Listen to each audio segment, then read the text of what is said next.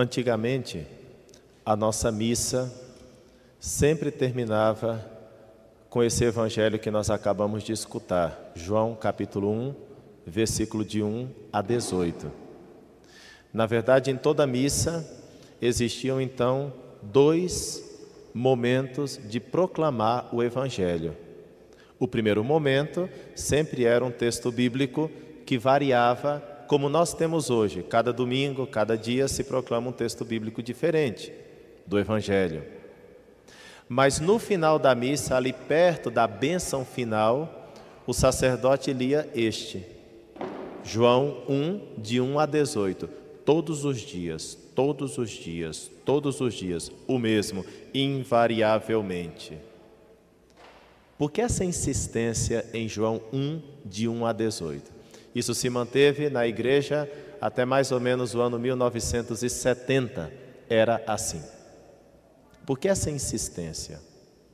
Porque o prólogo, o chamado prólogo do Evangelho de João, ele é, assim, um resumo esplêndido de toda a obra de Deus.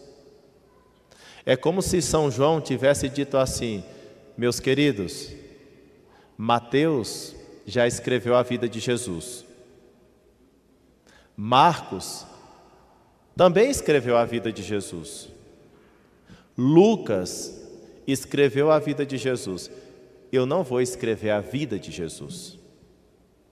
Eu vou escolher alguns momentos da vida de Jesus e daí eu vou pensar, eu vou rezar, eu vou contemplar isso vai ser muito importante.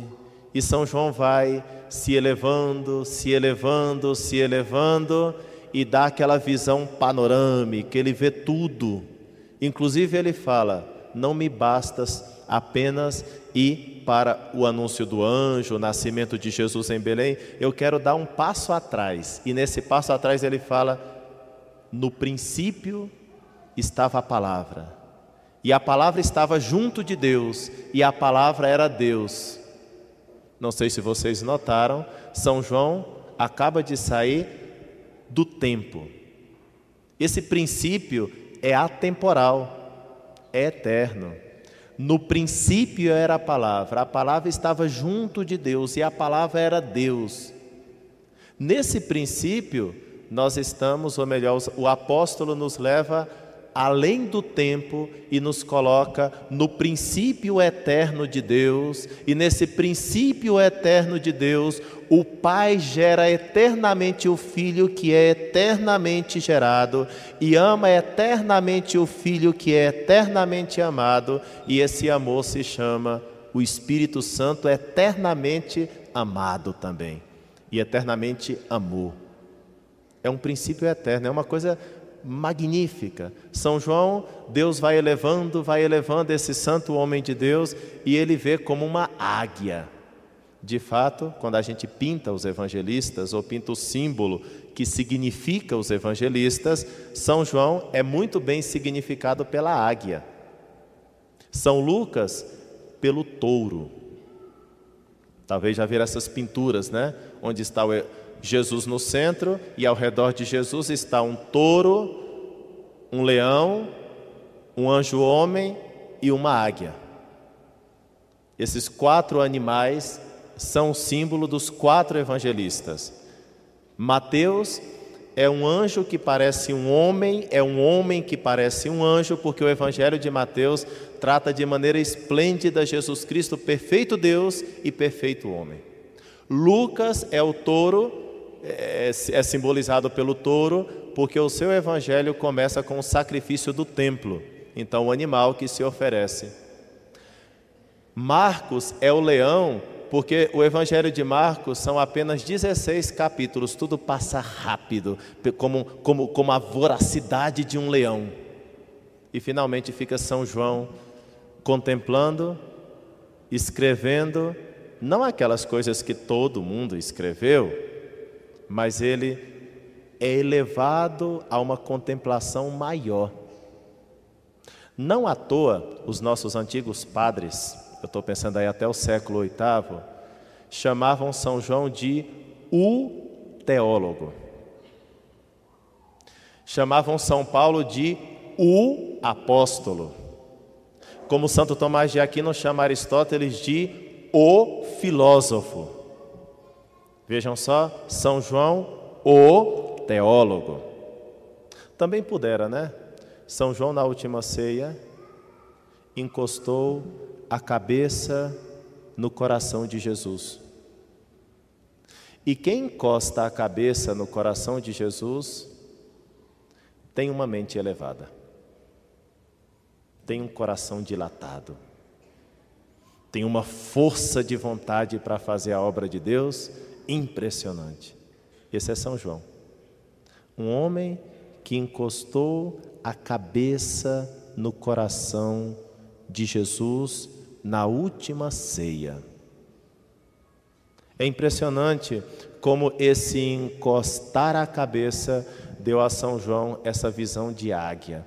Vejam só, o princípio é eterno. No princípio era a palavra, a palavra estava junto de Deus e a palavra era Deus.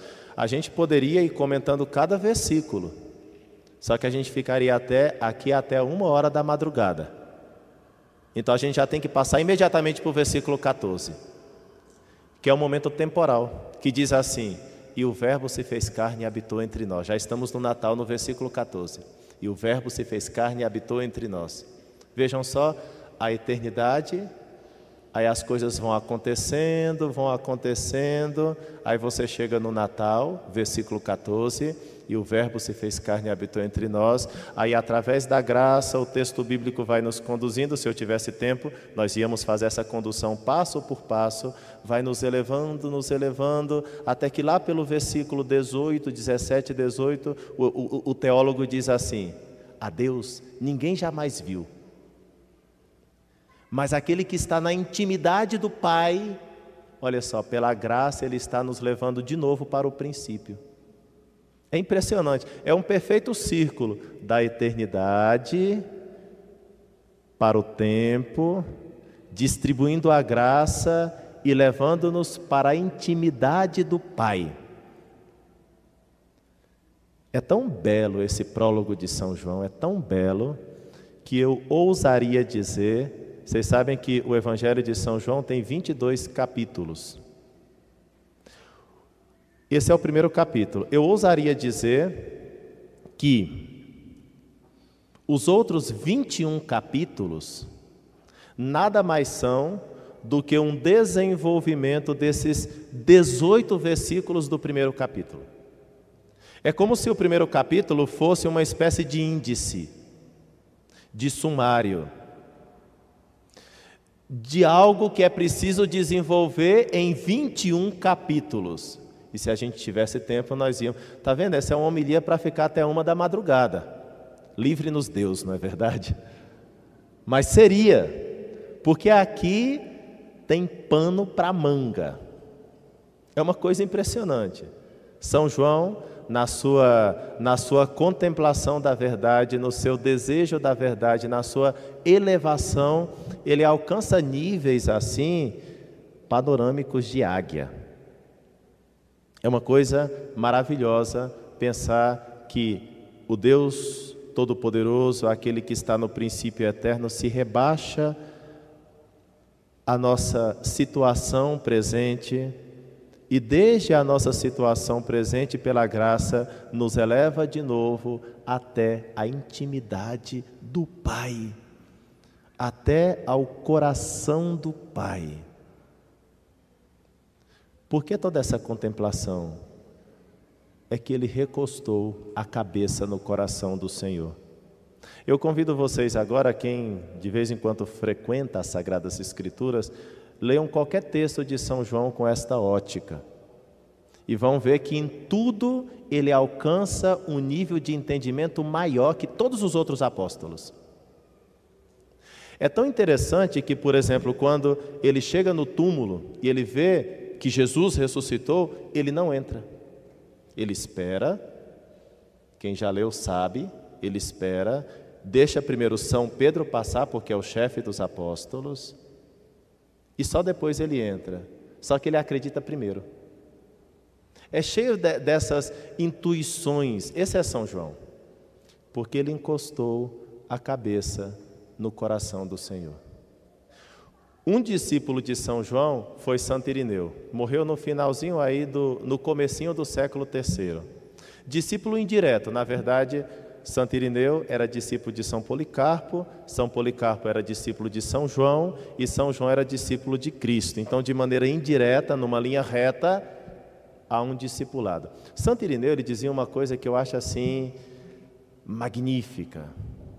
Ele dizia assim: Deus, quando fez o ser humano, fez uma verdadeira obra de arte, bela.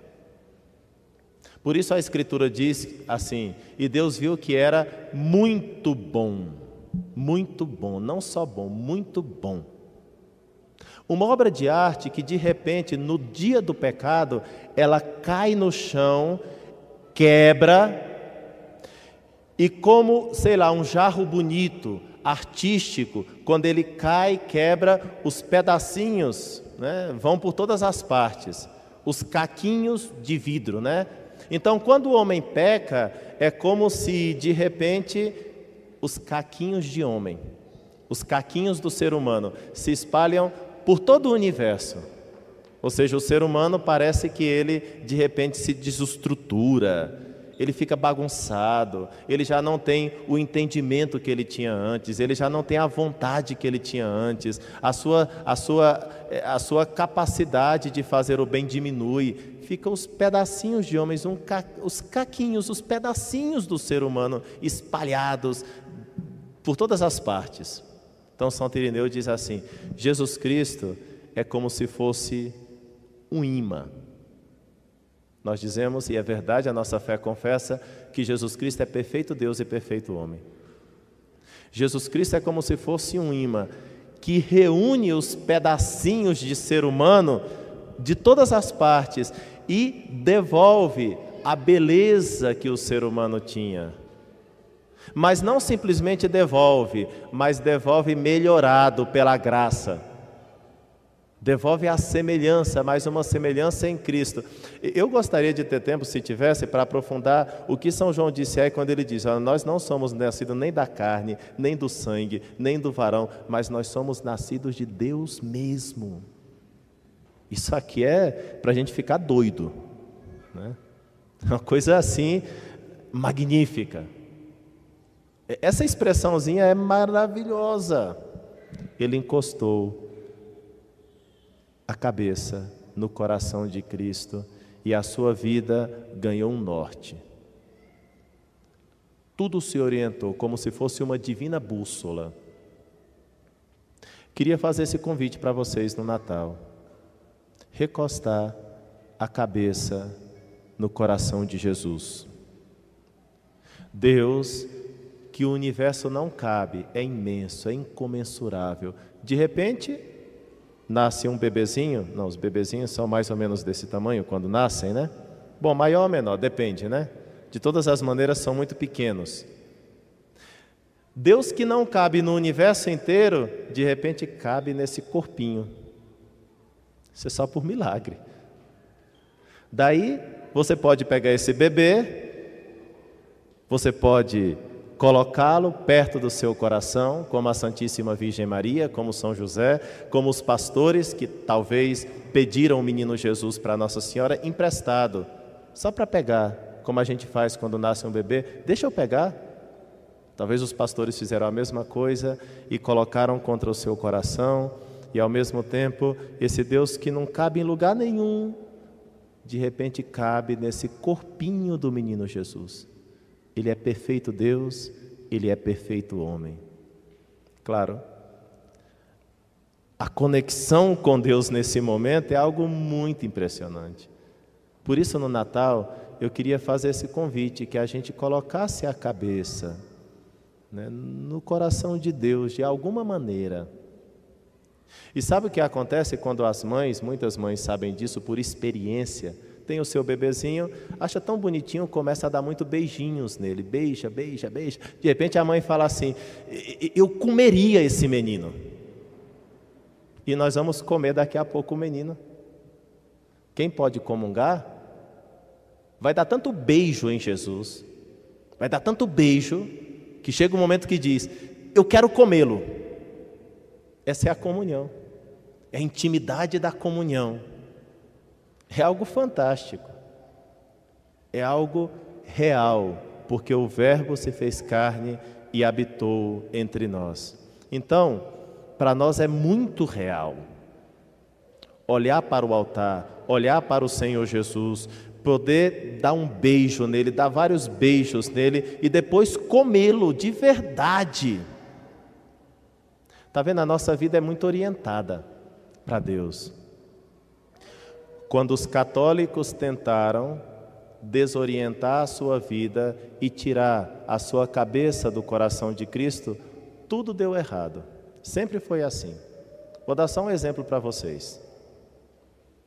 1967, na Holanda, se fez um catecismo totalmente herético, inclusive com a aprovação dos bispos da Holanda.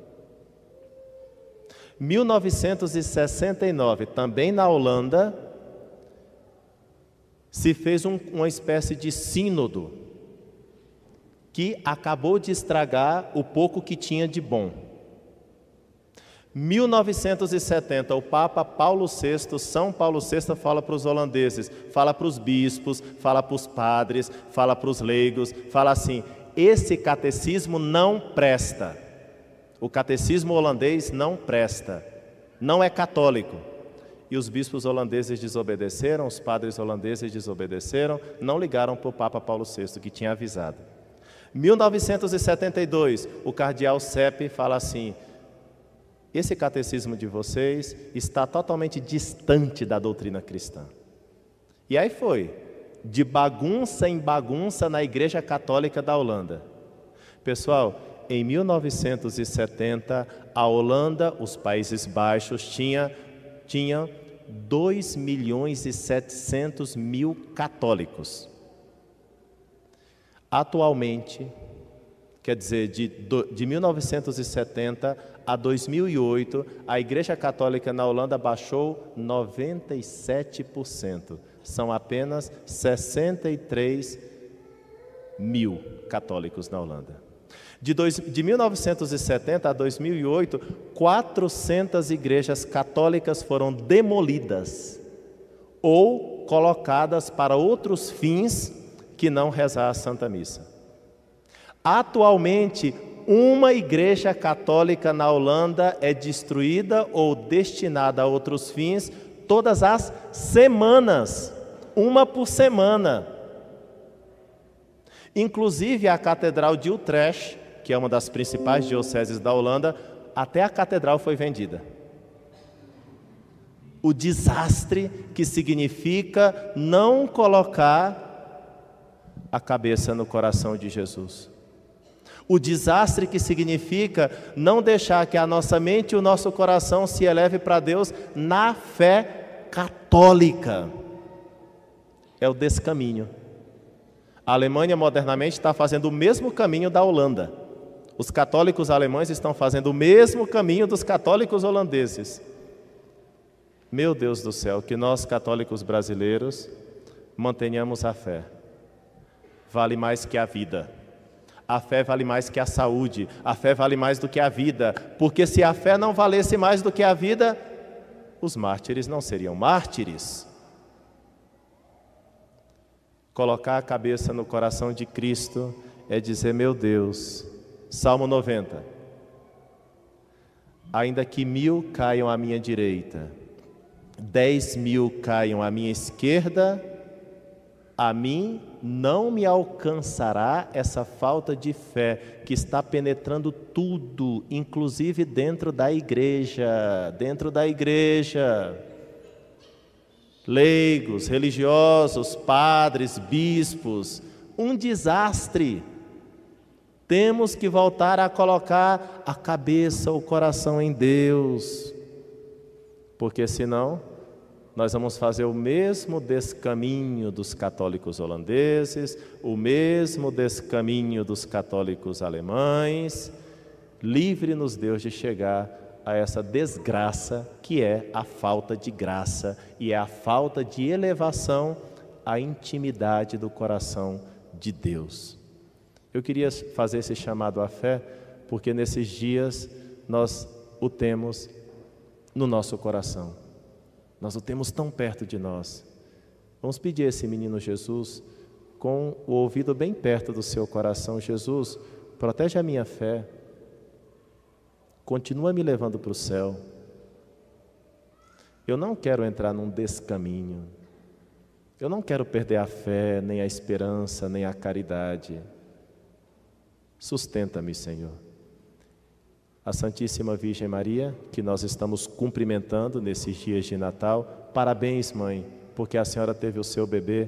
Nos ajude também e nós, bem agarradinhos ao menino Jesus, ela também nos dê parabéns um dia no céu. Parabéns, filho, porque você segurou firme o meu bebê e o defendeu dos Herodes e de tantos outros que o perseguiram durante todos esses séculos e milênios, mantendo a fé, porque ainda que mil caia à tua direita, dez mil à tua esquerda, a ti não alcançará, porque você vai caminho reto rumo ao céu, ainda que o despenhadeiro esteja por todos os lados. Que o bom Deus conceda a nós essa fé que é fruto de colocar a cabeça no coração de Cristo e de elevar a mente ao coração à semelhança do grande apóstolo São João, que escreve esse texto magnífico. Tá bom, já falei demais, deixa para lá. Agora vocês sabem que tem aí um texto maravilhoso que dá para continuar meditando, meditando, meditando, meditando, e quem sabe a nossa cabeça, o nosso coração, as nossas ações ganham uma dimensão nova depois de pensar e de rezar todas essas coisas.